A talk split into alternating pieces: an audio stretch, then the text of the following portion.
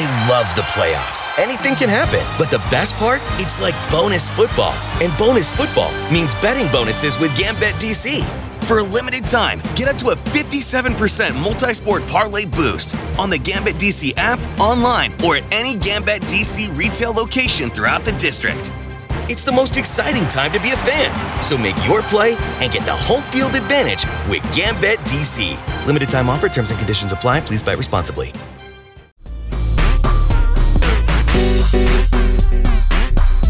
Bienvenidos a un nuevo episodio de Podcastinación, el festival de podcast más grande de América Latina. Yo soy Sebastián Rojas y en nombre de todo el equipo de producción quiero darles las gracias por estar aquí y por compartir con nosotros otra forma de escuchar. Podcastinación es un esfuerzo colectivo de una comunidad de autores, productores y audiencias de habla hispana. Este festival es posible gracias al apoyo de Sonoro, Podimo, Google News Initiative, Storytel, Movies y de nuestros donantes. Vamos a escuchar Punga tu madre, un episodio producido en exclusiva para podcastinación. Es el resultado de una colaboración entre tres podcasts y voy a detenerme aquí un poco. El primero es Entre Especies desde Colombia, que participó de todo el proyecto, de todo el proceso de preproducción, pero por motivos de fuerza mayor no nos pudo acompañar hoy pero desde Podcastinación queremos hacerle un reconocimiento a Entre Especies por todo su trabajo, invitarles a todos ustedes que por favor los sigan y los escuchen. Texting privacy policy and terms and conditions posted at textplan.us. Texting enrolls for recurring automated text marketing messages. Message and data rates may apply. Reply stop, opt out. The pandemic has been hard on all our kids. New studies show more than one in three children who started school in the pandemic now need intensive reading help. That's right. Millions of kids in kindergarten through third grade in the United States cannot read at grade level. Here's the good news. Your child can be reading in just 30 days, guaranteed, with Hooked on Phonics. Even if your child has been struggling, Hooked on Phonics will teach your child to read in just 30 days, guaranteed. And right now, you can get started for just $1. Text the word grade to 323232 right now. Hooked on Phonics is highly effective and incredibly fun, and everything can be done right from home and in less than 20 minutes a day for more than 30 years. Hooked on Phonics has been the proven learn to read program that kids love to use. Text grade to 323232 and teach your child to read in just 30 days, guaranteed. Text grade to 323232 right now and get started for just $1. Text grade to 323232 now. Text grade to 323232. Además de Entre Especies, tenemos a dos podcasts. Tenemos a El vampiro ninja cibernético del espacio exterior desde México y tenemos a La voz de los hongos desde Costa Rica. Bueno, comencemos. Cierren sus ojos. Imaginen un hongo. Probablemente la primera imagen que se les venga a la mente sea una manita muscaria o sea el clásico hongo rojo con manchas blancas que comúnmente es utilizado en muchos aspectos de la cultura popular, particularmente en libros para infantes, películas, caricaturas y videojuegos.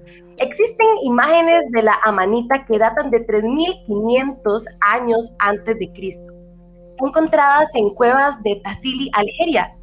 También ha hecho su aparición en pinturas del Renacimiento y de la era victoriana, generalmente asociados a obras relacionadas con hadas y uno muy conocido, la obra de sueño de una noche de verano de Shakespeare. También encontramos a la amanita en adornos de jardín y libros infantiles de gnomos, hadas, que los utilizan como casas o mobiliario. Tal vez el uso más famoso de ese hongo es de los juegos de Super Mario Bros. Aunque la manita se le considera como un espécimen venenoso, es un ser vivo simbiótico de los bosques de pinos que también es famoso por sus propiedades alucinógenas, las cuales le atribuyeron un significado religioso en antiguas culturas como de la India, siberianas y escandinavas. Este hongo es tan solo uno de miles de especies pertenecientes al reino fungi y que ha acompañado al ser humano desde los albores de su existencia. Sean bienvenidos y bienvenidas a este mashup y hoy nos unimos para hablar sobre los hongos y la sociedad. Mi nombre es Raquel Zagot, yo soy investigadora, facilitadora y activista climática, soy fundadora de Colectiva Orgánica y aquí está mi compañero Luis Fren. ¿Cómo están? Aquí muy emocionado. Venimos preparadísimos con nuestro sombrero de amanitas. Yo me formé en la Universidad de Costa Rica, soy micólogo, cofundador de Funga Conservation y hasta ahorita me he dedicado a divulgar, comunicar sobre el reino de los hongos para que todo el mundo aprenda sobre estos seres tan maravillosos. Y ahora nos vamos un poquito más para arriba en el continente, al paraíso de los tacos y de la gastronomía. Tenemos con nosotros a nuestros compañeros de México, el podcast. Hola. Nosotros somos El vampiro ninja cibernético del espacio exterior. Somos de México, el país donde se comen hongos en quesadillas y donde el doble sentido es parte de nuestra formación como buenos mexicanos. Somos un podcast conformado por Aquí, Por Jaime. y Armando. Un grupo de tres rucos que se aferran a seguir siendo chavos y decidimos hacer este contenido en donde investigamos y hablamos de varios temas con nuestro toque morboso, curioso y algunas veces subido de tono. Y juntos somos todos. ¡Ponga tu madre! ¡Ponga tu madre! Bueno, voy a viajar hasta Costa Rica con nuestro amigo de la voz de los hongos, Luis Fran, que nos va a hablar un poquito desde dónde está presente el reino fungi aquí en la Tierra. Los hongos existen muchísimo antes que los humanos. Hasta podríamos decir que son los grandes bisabuelos del reino de los animales, ya que compartimos un ancestro en común, lo que hace que compartamos varias características en común. Por ejemplo, ellos son heterótrofos. ¿Qué quiere decir eso? Que tienen que buscar su propio alimento, igual que nosotros cuando tenemos hambre de un taco como estos que decía Raque allá en México, o un poquito de chicha, un poquito de cerveza, siempre tenemos que estar buscando el alimento y los hongos hacen lo mismo. Ellos también tienen quitina. ¿Y qué es esa cosa? Pues resulta que la quitina es esa textura muy dura como cuando uno maja una cucaracha y suena- Le temo a las cucarachas y, más voladoras. eso también está en la estructura de nuestras uñas, en nuestro cabello. Ellos también tienen la capacidad de respirar oxígeno igual que nosotros. Seguramente por eso los hongos nos pueden ayudar tantísimo a curarnos de tantas enfermedades, porque tenemos muchas, muchas similitudes con este reino tan maravilloso. Creíamos antes que cuando terminara el mundo las cucarachas iban a reinar en la Tierra, pero creo que serán los hongos, ¿no? Y las cucarachas. Sin duda, los hongos le ganan a las cucarachas. Punto para los hongos. 1-0. Exacto. 1-0.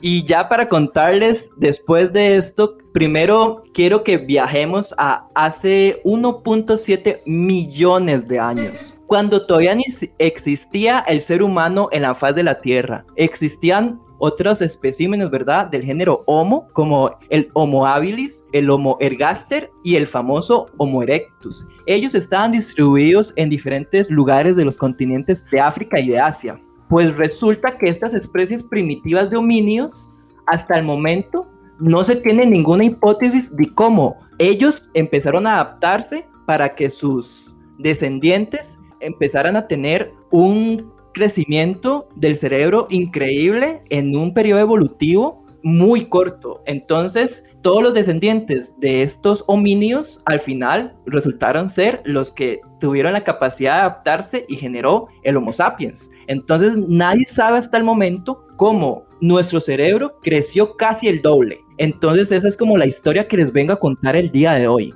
Resulta que tenemos esta gran teoría que se llama la teoría del Stone Age Theory o teoría del mono drogado. no son reggaetoneros los monos drogados, ¿verdad? Son otros monos No, drogados. no. ¿Qué pasa con esta teoría? Resulta que hace ya 30 años, en 1992, un libro que sacó este famoso autor que se llama Terence McKenna, que se llama La comida de los dioses, nos cuenta esta hipótesis, pero al inicio nadie les hacía caso, decía que, que esa cosa tan absurda a lo que se refería, Que andaba y drogado. después su hijo, Dennis McKenna, Probable. siguió con esta hipótesis dándola a conocer y recientemente el famoso micólogo Paul Steinman le empezó a divulgar por todo lado, por podcast, por videos de YouTube, incluso por este documental increíble que se llama Hongos Fantásticos, que ustedes pueden de fijo verlo en diferentes plataformas, una de ellas Netflix. Sí, está increíble. Véanla, Está véanla. maravilloso, Véanla, Está bien padre. Sí, a mí me dieron ganas de Es comer hongos increíble. mágicos.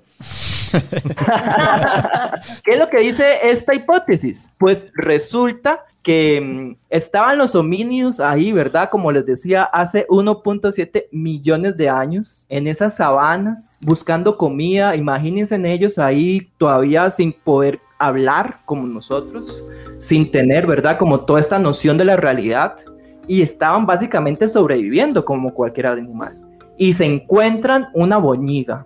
Boñiga ¿Y qué es en esa caca. boñiga? Boñiga, Boñiga es caca. caca. Para el que no sabe, boñiga es caca. Ajá. Caca, popó. Viscosa, pero de un sabrosa. animal herbívoro. Muy importante, era un herbívoro de estos que están ahí en estas sabanas increíbles. Y resulta que en esa boñiga estaba creciendo un hongo y no era cualquier hongo. El buen hongo era. Era el buen hongo, estos famosos hongos mágicos que ustedes me imagino deben de haber escuchado del género psilocibe. ¿Y qué pasó? De ahí llegaron estos homínidos y dijeron, pero ¿qué es esto que se ve tan carnoso? Y aga- agarraron el honguito y se lo comieron. Se echaron un taco de caca. Así. Literal. O una, Literal. o una torta de Una caca, torta- un estofado de caca. un pastel de caca, Caca horneada. Caca horneada, caca la leña. caldo de caca. Caldo de caca. Era cabrón. Tamales de caca. No, pe- pe- o sea, sí que, que- que si no, nos estás diciendo que si no, no hubiéramos comido tacos de caca, no estaríamos ahorita hablando. En ese espacio bien grande, ¿qué pasó? Empezaron a ver una realidad completamente diferente, con fractales, empezaron a escuchar sonidos, ¿verdad? Diferentísimos, a ver colores muy raros y ya empezaron a tener todas estas nociones que te da el consumo de hongos mágicos en tu cuerpo, que mm, posiblemente ustedes, los que nos escuchan, pudieron haber experimentado en algún momento de sus vidas y obviamente no fue esto lo que aumentó el tamaño del cerebro, porque que se lo coman el hongo una vez, eso no pasa. Eso sucedió una y otra y otra vez por miles y miles y miles de años. Recuerden que esto pasó hace 1.7 millones de años. Hartos caca. Pues les gustó el efecto, ¿no? De comer caca. Ajá. No, no, no de comer caca, del O sea, de- honguito que de- estaba en hongo. de que ahí. sale de la caca. A ver, dejando la caca de lado y hablando un poquito en serio, entonces resulta que finalmente los hongos mágicos ayudaron a esta especie de homínidos primitivos a empezar a generar redes neuronales en su cerebro como nunca se habían generado. Y finalmente la teoría dice que ese cerebro se fue adaptando para crear esas conexiones neuronales que nunca antes habían creado. Prácticamente nos estás diciendo que los hongos nos enseñaron a pensar. Podría decirse, no solamente a pensar, sino a construir el lenguaje. O sea. Recordemos que al final y al cabo el lenguaje son sonidos que genera el cuerpo humano y que tienen un patrón para convertirse posteriormente en lo que conocemos como palabras, porque eso es una cuestión de construcción social.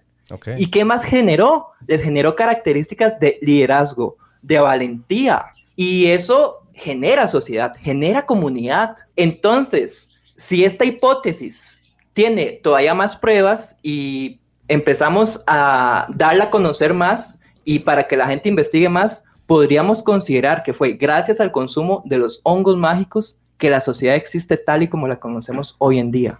Órale, qué loco. Aclarar, muy importante, esta hipótesis es muy polémica, pero desde la voz de los hongos nos encanta porque nos da como una referencia de que en serio fue gracias a este reino que nuestra sociedad existe, básicamente. Porque desde hace 1.7 millones de años estamos relacionándonos con este honguito. Prácticamente, si no, si gracias a la curiosidad del ser humano no se comen ese taquito, ahorita en lugar de estar hablando estaríamos... "Uh, ah, ah, ah, ah". Ajá. Y en lugar de, y en lugar de comer caca, nos lo estaríamos aventando. güey. Exactamente. Y bueno, eso es lo que yo les tenía por contar en esta historia tan maravillosa que creamos en conjunto. No sé si por allá eh, nos, ustedes nos pueden contar qué tal Jaime, qué, qué tal si nos empieza a contar parte de su historia. Claro que sí. Como estado comentando, los hongos siempre han sido parte fundamental de nuestra existencia y de nuestra historia. Así como a lo largo de la historia, como lo decía Luis Fran, hemos probado plantas que igual nos hemos muerto de maneras horribles, pero también nos hemos, hemos descubierto el reino fungi. Si comemos McDonald's, cabrón, que no comamos hongos. Sí, va. Bueno, ya tenemos la versión Me de encanta, la. Mushroom Toda la razón. Que trae champiñón. Mushroom bacterio. No le he probado, ¿está chida? Pruébala. Bueno, ya. O sea, caca con hongos otra vez. Caca con hongos, así. Pues, oh, exactamente. Pero yo me voy a centrar en la cultura nórdica. Porque para ellos, los hongos, en especial los alucinógenos, fu- fueron pieza clave dentro de su mitología y su cultura de guerra, como lo fueron los vikingos. Aquí no hay que confundir porque los vikingos eran una profesión. Una profesión como ser comerciante, como ser agricultor, como ser pescador. Pero a diferencia de estos, los vikingos se encargaban de saquear, de robar, de matar y de conquistar a quien se les pinche antoje. Así, a quien se les cruzara. Antes que todo, me gustaría explicarles un poquito lo que causan los hongos alu- alucinógenos en el cuerpo humano, para tener un poquito de contexto, y el porqué de sus actitudes y por qué estaban tan arraigados a la cultura nórdica. ¿Se acuerdan de la manita muscarial, que la, la que les estaba contando Raquel al principio? La del sombrero que La trae. del El sombrero que trae puesto, exactamente. El emoji de WhatsApp. El emoji de WhatsApp. Estos güeyes lo usaban y lo usaban mucho. Este, este hongo provoca una agudización de los sentidos y algunos efectos secundarios que pueden ser, uno, risas incontrolables por cualquier babosada, que seamos completamente desinhibidos. Sí. Nosotros no lo hemos ingerido, ¿eh? o sea, nos No. reímos por. Nosotros estúpidos. somos mensos por Así naturaleza. nacimos. somos estúpidos funcionales y nos reímos de todo. Hay que aclararlo, no estamos bajo el influjo el, de los el tequila y la cerveza ayudan un poquito. ¿no? Exactamente, para soltarnos un poquito. Salud. También puede alterar la, la realidad y a veces nos puede provocar que escuchemos los colores, ver los sonidos. En pocas palabras nos pone súper galácticos. Algo bien interesante entre los efectos de la manita muscaria es que produce el efecto de gigantismo. Es decir, todo te parece pequeño a tu alrededor. Tienes como un pinche gigante que todo lo puede. Algo así como Mario Bros. Eso mero, ese mero, ese mero sonidito. Fíjate que a mí, a mí me suena un poquito más al Chapulín Colorado. No, porque no, él no es casualidad de que está en la cultura pop. Sí, yo, yo, yo- No es casualidad que Alicia en el País de las Maravillas. Exacto, Alicia en el País de las Maravillas. Yo creo que se ponía hasta la madre de hongos y, y, según ella, un viaje bien perrón, que nos pase poquito, ¿no? Debe estar bien chido. El consumo de hongos en esta cultura era tan importante que en sus chamanes los consumían para estar en contacto con sus dioses, seguir sus enseñanzas, estar en contacto con el universo, según ellos, y seguir su destino, porque para ellos el destino ya estaba trazado por los dioses y ellos eran como los encargados como de guiarlos, ¿no? Y pues los chamanes o brujos nórdicos simplemente eran los conductores de la, de la voluntad de los dioses. Pues obvio, la, única manera de estar en contacto con sus dioses pues, era ponerse hasta la madre de hongos para estar platicando con ellos. Pero los hongos no solamente se utilizaban para estar en contacto con los dioses, sino tenían un uso bélico bien, bien, bien cabrón, bien, bien importante. Los ponía poderosos. Sobre poderos chingón. Chingón, jamón, güey, del bueno. Ahora tenemos a los berserkers. Los vikingos eran vikingos que se inducían voluntariamente al consumo de hongos alucinógenos, como lo que, era la- lo que es la manita muscaria, pero también co- lo combinaban con el alcohol. Entonces, hagan de cuenta que estos güeyes ponían las cabezas de los hongos con agua y alcohol y las servían y órale, para adentro. Un tecito de hongo. Un tecito de hongo. Pero los efectos secundarios de la manita es que pueden provocar náuseas, vómitos, sudoración, salivación excesiva, Como el tequila como el tequila. también. Este, por ello preferían beber la orina de alguien que ya lo hubiera consumido, porque en sí la, la sustancia activa del, del hongo estaba en la orina, pero ya no provocaba los efectos secundarios. Hagan de cuenta que era como una peda, una borrachera, pero sin cruda o sin resaca. Ya, ya. Así como la parte más mágica nomás. Pero yo nunca me he bebido tu harina, Muy güey. No, no, no, digo, ah, es, es- es un ejemplo, Armando. Es un ejemplo. Pero bueno, ya ustedes se podrán imaginar la Se combinación. tomaban el shot de la orina. Ah, sí. Bueno, que se parece más o menos parece este es el esto. color, ¿eh? Shot de miados con hongos. No, y no. bien berserkers. Y quedamos bien berserkers. así, ¡Órale, hijos de la chingada! ¡Órale! Ahí les va toda. Ahora sí, ¿qué dijiste de mi jefa? Ahora sí que dijiste de mi jefa, cabrón. Pero bueno, ya se podrán imaginar toda la combinación de estos efectos que generaban entre los berserkers en un efecto bélico, ¿no? Imagínense, su actitud de combate se incrementaba al máximo, tal grado que se volvían literalmente el terror de las poblaciones en las cuales los vikingos este, los invadían, como lo eran Francia, Inglaterra, Escocia, Irlanda. Y cabe destacar que los berserkers siempre, siempre, siempre iban a la cabeza de las, de las batallas, así como, como pinches locos, ¿no?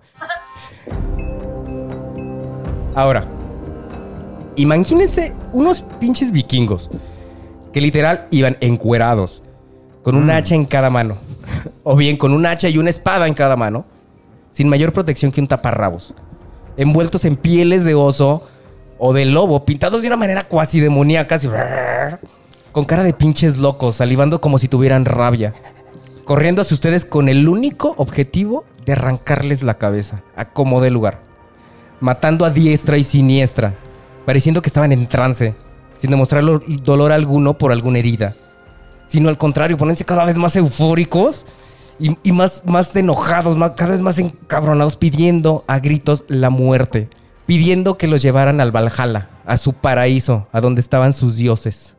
Imagínense el impacto que esto causaba en los soldados enemigos, en los franceses o los británicos, pues generalmente eran soldados con temor a Dios, que estaban como siempre asustados, no estaban ni entrenados para la guerra. De hecho, como un dato curioso, un Jarl vikingo llamado Eric Hakornarsson, también conocido como Eric de Noruega, en Porque el año... Hakornansson es difícil de pronunciar. Imagínense, entonces mejor le decimos Eric el Grande. Eric el Grande. Perdón, mi noruego, perdón. Entonces, eh, estos güeyes reúne a todos los Jarls así como en una junta, así como para echar cheve. Entonces les dice, oigan ya, ya hay que prohibir estos cabrones. En una, porque son incontrolables. Dos, siempre andan hasta la madre de todo, güey. Entonces no los, no los, no, no, no, no, no, no podemos, güey, ¿no? Eran el malacopa de, de aquella época. ¿no? Eran los malacopas de esa época. Eran los güeyes que se ponían pedos y armaban, y armaban bronca por Como todo. los que se quisieron meter ayer a mi casa. Ayer a tu casa por borrachos, güey. Eh. Exactamente como esos güeyes borrachos, güey. Pero esa es, esa es otra historia que luego le- les compartiremos.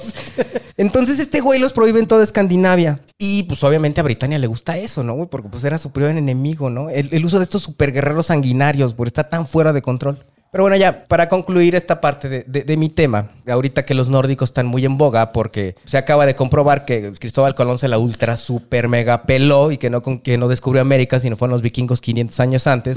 Tomen eso. Este, quiero decir que el reino fungi siempre ha estado presente en todo tipo de culturas ancestrales, que nos ha llevado desde conocer a nuestros dioses a ser unas bestias de guerra. Y creo que tenemos mucho que aprender de estos pequeños organismos, de estos, de estos universos que tenemos aquí mismo. Y creo que sin ellos no podremos ser la civilización que actualmente somos. Pero pues ahora viajemos un poquito a Costa Rica con Raque que nos va a platicar un poquito acerca más de la historia antigua del reino fungi. Interesante todo lo que decían los berserkers. Yo jamás me le meto a un berserker al frente de ese y más de ese Eric el Grande, fibra gigante, ese compañero. Y ahora para hablar un poco de este tema, vamos a hablar de la funga, pero científica antigua. Y es algo que nos pone a cuestionarnos muchas cosas de la existencia, como esto de que toda esa gente sabía muchas cosas de los hongos. Escuchamos sobre los vikingos y todo, pero ¿qué ha pasado, verdad? ¿Cómo el conocimiento occidental ha nublado todo ese ese conocimiento ancestral que tenían todos los pueblos. Y ahora para contarles una cosa muy, muy interesante, hace un tiempo encontraron a un pastor del neolítico que le pusieron Utsi.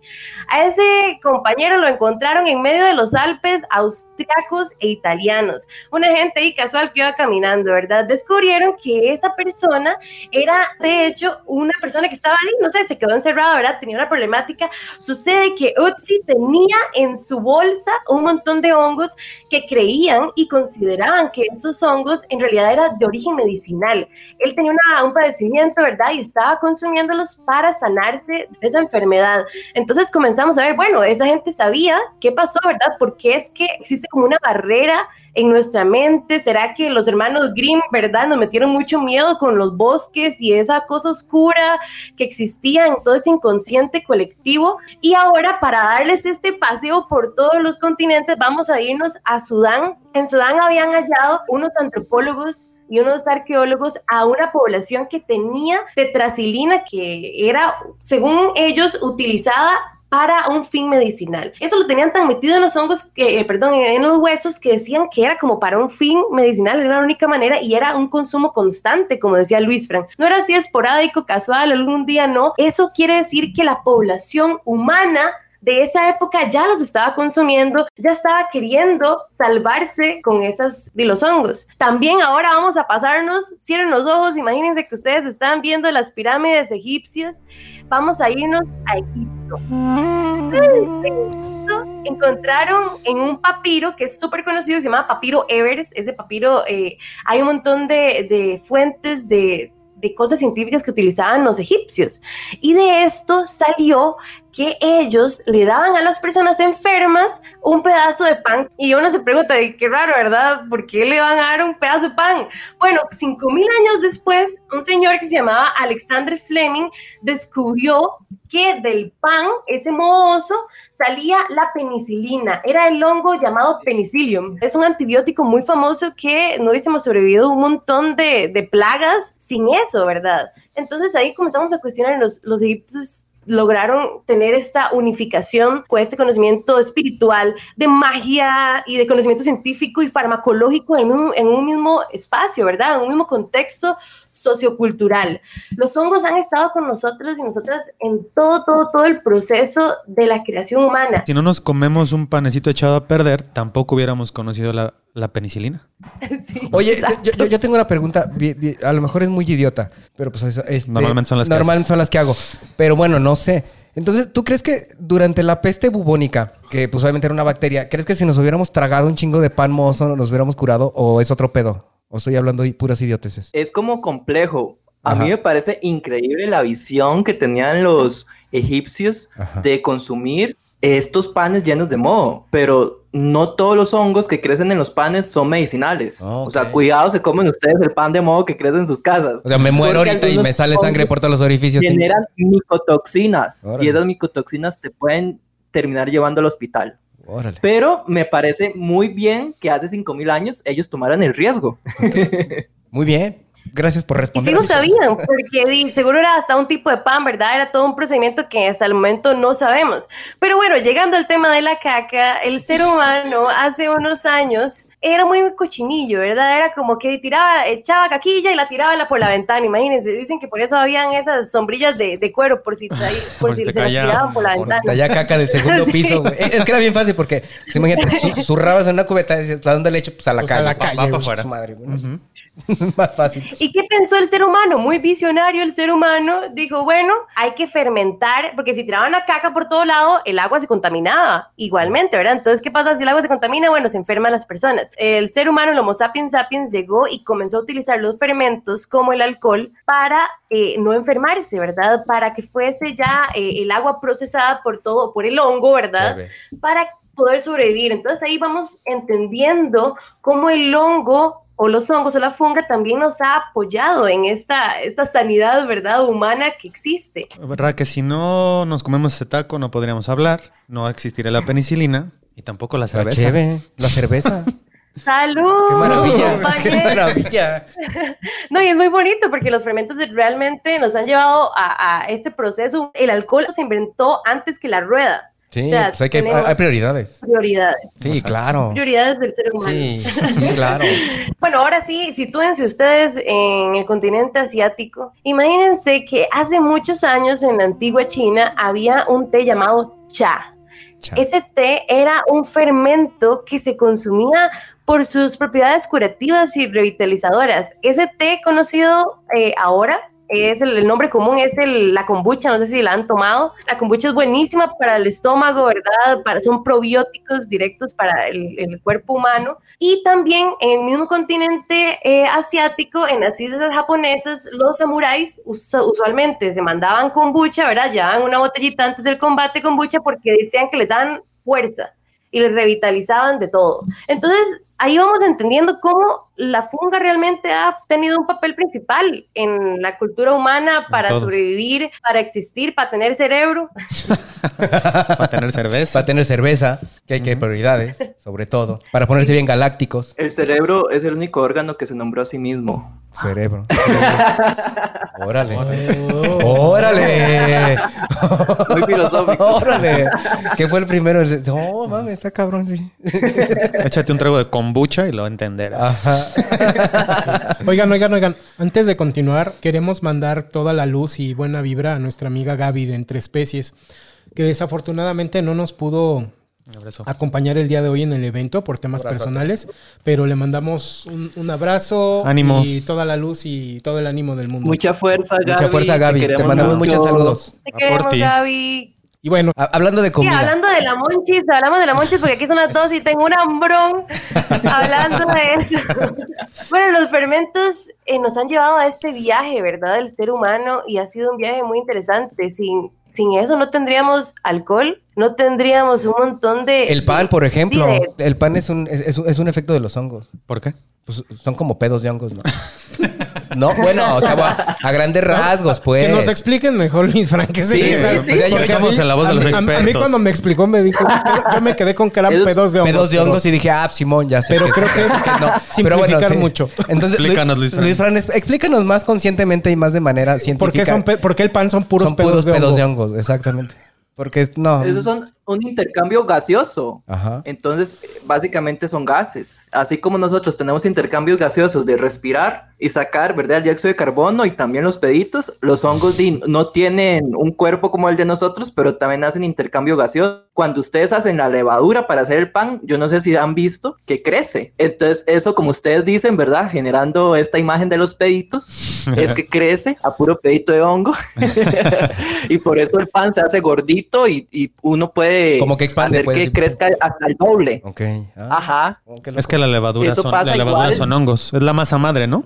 La levadura es un hongo, pero es bien diferente a los hongos amanita. Esos hongos son microscópicos Ok. y tienen una forma bien diferente, levaduriforme, incluso se le dice. De- la- Y entonces hay un montón de levaduras. Están las levaduras silvestres, pero también está la levadura comercial, que es esta que venden en los supermercados para hacer pan, que se llama Saccharomyces cerevisiae, que como su nombre se dice, se utiliza para hacer cerveza, se utiliza para hacer vino, se utiliza para hacer muchos fermentos. Por ejemplo, aquí en Costa Rica hay un fermento que usan los pueblos originarios, las culturas indígenas, que se llama chicha, que eso es un fermento de maíz. Es muy, muy interesante porque todas las poblaciones indígenas de América Latina han tenido toda esta historia de fermentos con el maíz. Aquí yo sé, como decía Luis Fran, es la chicha, chicheme. ¿Allá tienen algún parecido Sí. de ese tipo de que sea cerveza de maíz o algo así? Acá tejem- tejemos. Tejemo. Tenemos un fermento igual del maíz, el tejuino, que lo venden en el estado de Jalisco, ¿no? Y en unos puestecitos te ponen un vasito con hielo, limón. Nieve de limón. Nieve de limón, güey. Nieve de me limón. antojó.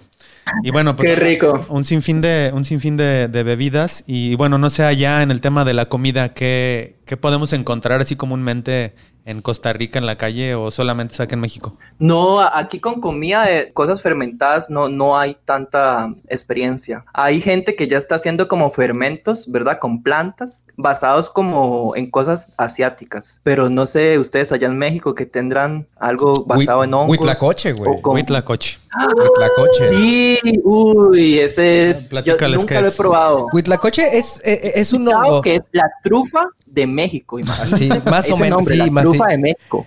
Es, es un hongo que se genera en el maíz. Su aspecto no es como de- del todo como apetecible porque parece Bueno, como... pues tampoco la caca se veía muy apetecible, ¿verdad? No, Pero no, pues, no, bueno. No, pe- pe- pero ya sabes que, que te vas, a- o sea, cuando tú sabes, dices, voy a comer caca, pues sabes que es caca, güey, pero pues vas como un puestito y dices, ah, huitlacoche, güey. Entonces hagan de cuenta que es como un, el maíz y, y parece que está como revuelto como con lodo, pero Sí. está buenísimo. Cuando esa está madre. crudo en, en el maíz nace un hongo que Ajá. es el. Y, y tiene una forma negra y se empiezan a hacer como unos bolitas negras Sí. allá que se convierte en el En huitlacoche. el huitlacoche, pero en quesadilla, hijo, no. Está deliciosa esa madre. Creo que Luis Fran nos iba a decir que, que es ese hongo. Lo- Los micólogos le decimos el hongo carbón, imagínese, porque es negro, negro, negro y te mancha los dedos de color negro. Sí. Correcto. Y, y acá es normal que. Y todo el- eso manchado son las esporas del hongo. Ah, qué loco. Qué lindo. y pues acá con nuestra curiosidad decidimos meterlo en una quesadilla. Que es Y, una pues, tortilla con queso. Con queso y acá comúnmente este, en cualquier mercadito las podemos encontrar por solo 15 pesos. Como casi un dólar. Como casi un demasiado dólar. privilegio el Casi un dólar. Es correcto. Me parece súper importante que México tiene una historia increíble de uso comestible de hongos. Costa Rica, ahí como que hay diferentes pueblos indígenas que lo consumen, pero está como todavía una historia que hay que recuperar. Pero allá se enorgullecen demasiado y de hecho yo he visto que los mercados, las mujeres hongueras van a vender hongos que van a cosechar a los bosques. Eso me parece Sí, increíble. sí, es, es- es muy normal. Aquí hacer, ir, ir a comprar tu, tu bolsita de champiñones. hasta en las semáforos de repente, ¿no? Te- te Sí, venden. huitlacoche. O- todo ese. Y Qué interesante hacer todo este proceso de, de entendimiento de que las culturas, digamos, aquí no hay tanta cultura de los hongos, pero México es, tiene un renombre enorme sobre estas temáticas. Y si nos vamos, ¿verdad?, hacia la historia, podemos entenderla aún mejor. No sé si Paqui nos cuenta un poco de la cultura mexicana de la funga. Claro que sí, con todo gusto. Los seres humanos hemos consumido psilocibina, el compuesto mágico de los hongos mágicos, por más de 10.000 años. Hasta mediados del siglo XX, siempre había sido bajo un contexto religioso. Esto cambió cuando el 29 de junio de 1955, el vicepresidente de la famosa firma financiera JP Morgan, llamado Gordon Wasson. ¿Es el de Batman? Sí, el de Batman. ¿Es el guasón? Sí, sí. ¿Sí? ¿Seguro? Sí, él, pero nomás que era más joven y todavía no era tan malvado. Ok. No estaba loco. Ajá, todavía no estaba loco. Chingón. Entonces, Watson viajó a México con un fotógrafo a visitar a la famosa curandera de origen mazateco, María Sabina. Y así se convirtió, según las palabras de María, en el primer hombre blanco en comer los hongos sagrados. Watson, Siempre un blanco. Sí. Watson escribió un artículo para la revista Life en 1957 que tituló En búsqueda del hongo mágico. Este artículo detonó la viralización de una contracultura de la psicodelia, trivializando el uso de hongos mágicos y que finalmente derivó en la persecución y prohibición de la psilocibina en gran parte del mundo. De hecho, hasta hace poquito, ¿no? Dejaron como de perseguirla y po- volvieron a empezar a investigar, ¿no? No tiene tanto. Sí, recientemente hay muchos estados de Estados Unidos que están legalizando la psilocibina por los estudios recientes en todo el aspecto de la salud mental. Ok. De- y en los 70s, 80 la prohibieron. Entonces eso quiere decir que hay un gap de por lo menos 35 años de no saber nada de la psilocibina por toda la cuestión de prejuicios. Sí, de hecho las intenciones originales de Watson eran, eran sinceras, pero sí era un poquito ingenuo. Él era un etnomicólogo amateur y lo que trató de hacer al escribir este artículo y publicarlo era acercar a la gente a, a su pasatiempo favorito, dando a conocer el profundo arraigo religioso del consumo de hongos en diferentes culturas alrededor del mundo. Fue entonces que dio con María Sabina en el pueblo de Huautla de Jiménez, en Oaxaca, México. María Sabina era una respetada curandera de su comunidad y empezó a consumir hongos o como ella les llamaba niños santos desde que tenía siete años. Ella era muy pobrecita, entonces un día estaba pastando creo que sus ovejas o algo así con su hermana y vieron esos honguitos y dijeron, ah, pues tenemos hambre, pues vamos a entrarle, ¿no? Y ahí fue que tuvo como que su primera experiencia mágica con, con estos honguitos o con estos A mí me niños encanta el santos. nombre, Niños Santos. Sí, así les Es decía. lo bien chido. De ese cariño. nombre, ¿verdad? De cariño, está bien chingón. Ella curaba mediante una ceremonia, una ceremonia que le llamaba velada, en donde le pedía a Dios que curara al afligido. Entonces, los niños santos le hablaban a María Sabina dándole conocimiento de la enfermedad del afligido y guiaban sus manos para irlo curando. Tanto el enfermo, el chamán y algunos de los invitados ingieren hongos. O sea, era una experiencia mágica como compartida entre todos los asistentes. A ver, yo quiero que me la platiques. Todo está en silencio. Hay muchas velas. Ay, cabrón. un viejo crucifijo e imágenes de santos. Se reza a Jesús, María, San Pedro y San Pablo. Y se les canta en mazateco. Pero a poco San Pedro habla mazateco, güey. Pues obvio, güey. Es el hostes del mismísimo cielo. Ah. Fue contratado por Dios Padre por pues que hablaba en todos los idiomas, ¿no? Sí, estaba en el currículum. Su Claro, currículum era ha de haber parte del estado bien cabrón, Hablaba güey. todos los güey. idiomas, claro. Me callo, Entonces, me en- callo con mi ateísmo. en- Regresamos. Entendía mazateco perfectamente bien. Muy bien. Prosigue, Paquín, perdón. Se unta el cuerpo del enfermo con una mezcla de cal y ajo para darle fuerza y valor. Después viene el vómito, que es parte fundamental del rito, pues es en ese momento en el que el mal sale del cuerpo. Pues sí, como en la peda, ¿no? O sea, ya cuando guacareas, sacas todo el mal. O de que ya te sientes muy mal, que estás en la vida. Ay, déjame, voy a, déjame, voy a vomitar para sentirme mejor". Regresas y dices, sírveme una cuba, estoy bien. sírveme, sírveme un trago. Ya, ya, ya, ya, ya, ya, ya. Fuera de interrupciones ya. Algo similar. Pues este ritual es resultado del mestizaje, ya que mezcla elementos cristianos y mazatecos, aunque las autoridades católicas locales nunca consideraron a María Sabina como una hereje. Bueno, regresando un poquito a la historia que, que publicaron en la revista Life, esta detonó viajes posteriores para la documentación de los rituales. También atrajo la atención de la CIA, que se encontraba aún experimentando con la población en su proyecto secreto de control mental llamado MK Ultra. O sea, estaban haciendo experimentos con el LSD y pues era natural que también voltearan a ver la psilocibina. Eh, Eran los güeyes que, que les daban LSD a la gente sin que se diera cuenta. Sí, se supone que era para investigaciones en... Próximamente tendremos ese capítulo, ¿eh? En el- el vampiro ninja cibernético del espacio exterior. Continúa, Paquín. Y eso no es una teoría de conspiración, está comprobado. No, está comprobada. Sí, está completamente No, no comprobada. estamos inventando No, cosas aquí. No, eso sí no. Eso sí no. Seremos idiotas, pero siempre investigamos. Continúa, Paquín. En uno de estos viajes posteriores, Watson fue acompañado Por Batman. por el... No por Batman. Por Robin. No, tampoco. Ah, que la Por el pingüino. No, pues, No, tampoco. Pues ya di, pues. Pues ¿por quién, pues? ya se acabó la emoción. Me tienes en ascuas, ya, dime. Lo, acom- lo acompañó un micólogo. Armando, Armando, es Guasón, no Guasón. Ah, Ya sabes, el tequila, la Es chicha. los hongos que se fermentan y hacen cerveza. Disculpen ustedes, amigos. Continúa, Paquín. O, o Joker, para que no se confundan. Joker. Ok. Ok. Joker fue acompañado por Batman, por un micólogo No, francés. no, no, no, no. ¿No? No, no, Ya no. retoma, retoma. ok, perdón. Muy bien. a, a Watson, El bromas lo- en España. Al, al bromas, a Watson lo acompañó un micólogo que era muy famoso, este, un micólogo francés que se llamaba Roger Heim. Él realizó la identificación de los hongos y envió muestras a Albert Hoffman. Albert Hoffman fue el químico suizo que 20 años antes logró sintetizar el ácido lisérgico o LSD. Este cuate Hoffman fue capaz de aislar la estructura química de la psilocibina y creó una versión sintética que fue enviada a instituciones dedicadas a la investigación alrededor del mundo. El doctor Timothy Leary, superestrella académica en Harvard, comentó en la época, he aprendido más acerca de mi cerebro, sus posibilidades y de psicología en las 5 horas de viaje psicodélico provocado por los hongos mágicos que en los 15 años que estuve estudiando. No mames, me hubieras dicho, güey. O sea, ¿Para qué voy a la me hubiera ahorrado la universidad si hubiera consumido hongos. Yo la terapia, güey. ¿Para qué Ah, Años de terapia. Harto varo en Un terapia, güey. Harto varo en terapia, güey. Ah, Pues ah, eso, eso se relaciona con lo que yo les decía al inicio de que nos ayuda a evolucionar el cerebro. Cierto. Ah, Eh, pues sí, cierto. Para que vea cómo todo se conecta. Sí, es cierto, güey. correcto. Te crees el cerebro. Gracias al micelio. Te crece el, te crece el cerebro.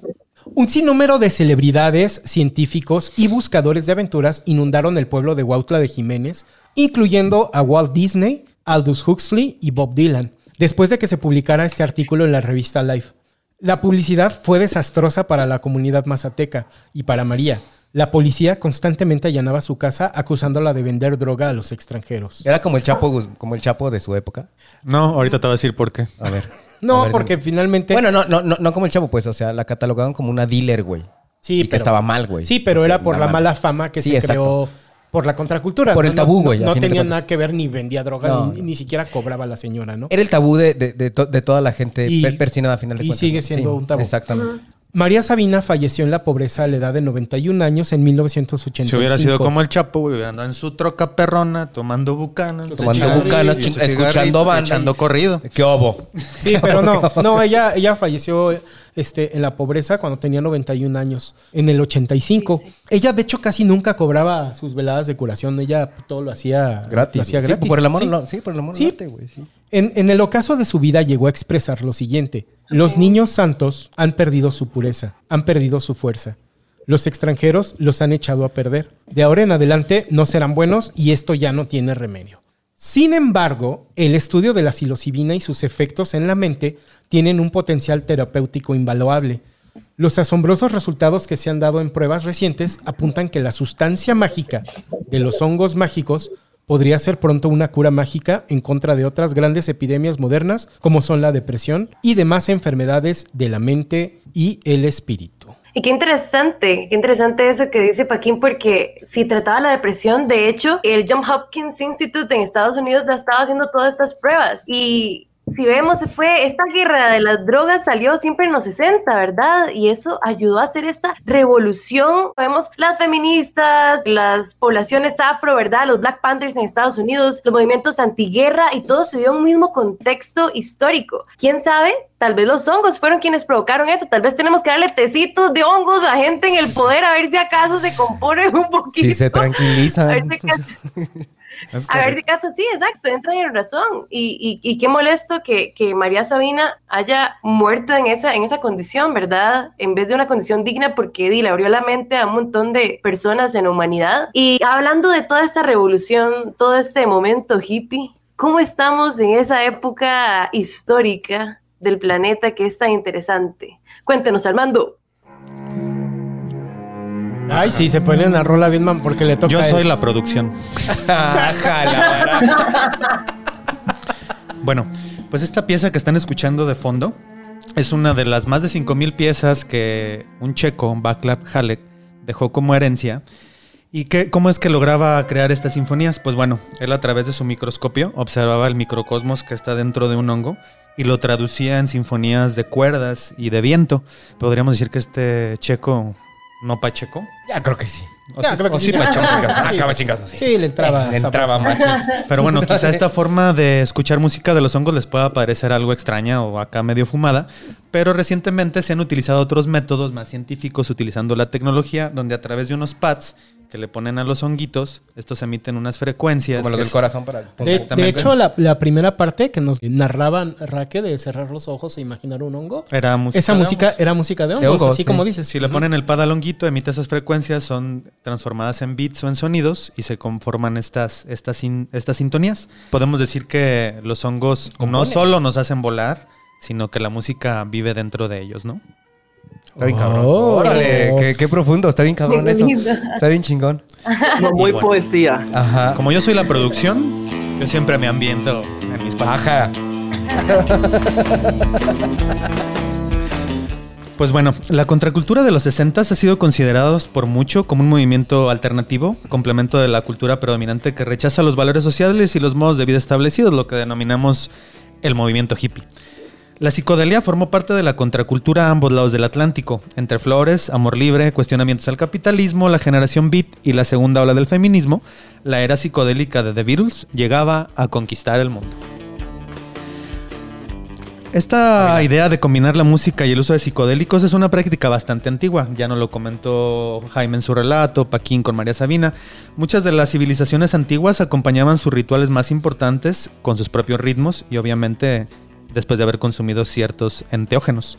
Basta recordar que muchos músicos han buscado este tipo de experiencias, muchos conocidos como The Doors, los Beach Boys, Eric Clapton y por supuesto los Sí, mismísimos los Beatles. Doors siempre andaban hasta la madre de algo. Sí, yo soy fiel admirador de los Beatles y bueno, platicaba Paul McCartney que en uno de sus viajes este, originados por el LSD, que es una sustancia sintetizada del hongo, cornezuelo ergot, salvo que me desmienta Luis Fran, encontraron un camino en toda la música que hacían colorear sus percepciones y se dieron cuenta que podían romper barreras. Y esto lo podemos materializar en el mejor disco que ha eh, sacado los Beatles, que eh, fue lanzado en el 66, Revolver. Sí, que es donde cambiaron, ¿no? De ser todo, yeah, yeah, Yeah, yeah. Y aquí en el revólver Que, que- empezaron que a lo mejor aquí me, me echo mucha audiencia encima. A mí los Beatles sí, sí, siempre se me han hecho sobrevaloradas, pero Revolver es el mejor disco de ellos, güey. Y es el que sí revolucionó al rock como tal, güey. Sí, para de mí. hecho, es como el primer disco alternativo Y de ahora sí. escuchen esto.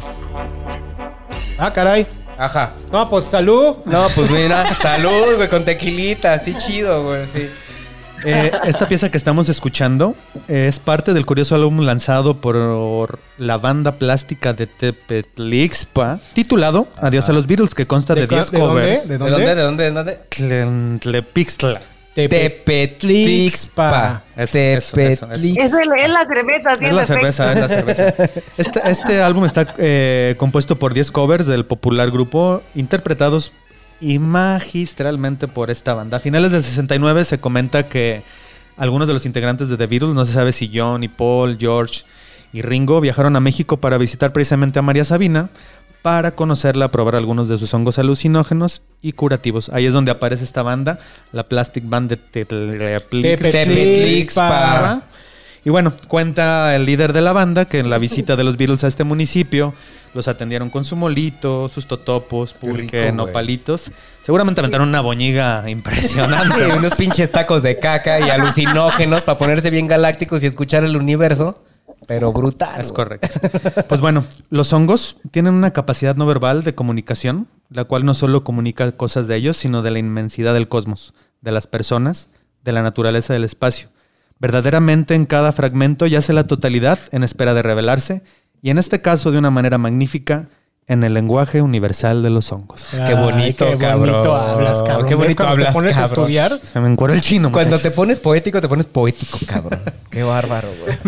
Me encanta. Entonces, aquí, ya para ir terminando, nos fuimos con un viaje increíble al mundo. Tocamos temas de cambiar la mente, de música, de la cultura. Hablamos de tres hongos que pueden producir efectos alucinógenos. El psilocibe, el amanita muscaria y este que crece en el trigo que se llama ergot. Y todos tienen mucha, mucha influencia en la cultura moderna.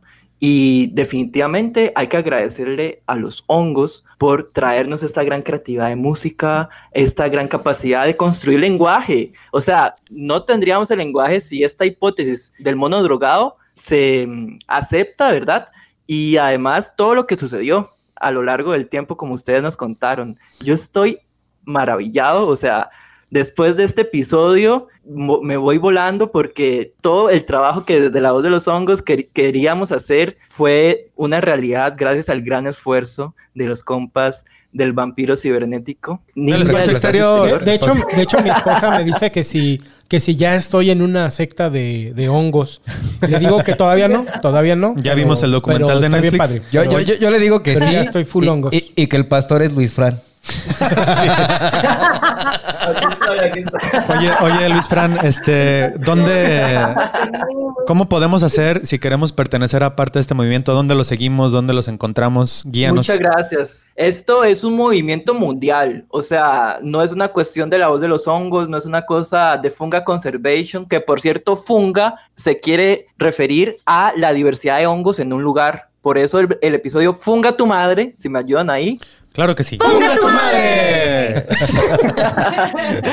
La funga es nuestra madre, básicamente. Venimos de los hongos. Por eso es este título tan hermoso. Y correcto. que por favor nos sigan a Funga Conservation en todas las redes sociales que puedan. Y también a la voz de los hongos. Nosotros aprovechamos para invitarlos a que nos sigan. Paquín, por favor. Sí, yo soy Paquín HQ, estoy en Twitter, en Instagram, pero como Vampiro Ninja Cibernético del Espacio Exterior. Estamos en Facebook, estamos como Vampiro Ninja Cib en Twitter y estamos como Vampiro Ninja Cibernético en En Instagram. Y como dicen todos los podcasters, síganos, activen la campanita. Compartan, estamos en todas las plataformas de Ya. audio. Y también a- Entre especies. bueno, Entre especies, eh, eh, de Colombia. Mandarle mensaje a Gaby de un saludo muy grande, de verdad, muchas gracias por ser parte de este podcast y también agradecer a Podcastinación porque sin este mashup no nos hubiésemos ido como más al, al, lado, al lado fluido, ¿verdad? Esta, unirnos con Vampiro Cibernético del Espacio Exterior nos permitió eso. Es, es muy interesante hacer todo ese espacio y comentarle a la gente que aprendan más de hongos, que los hongos nos van a salvar.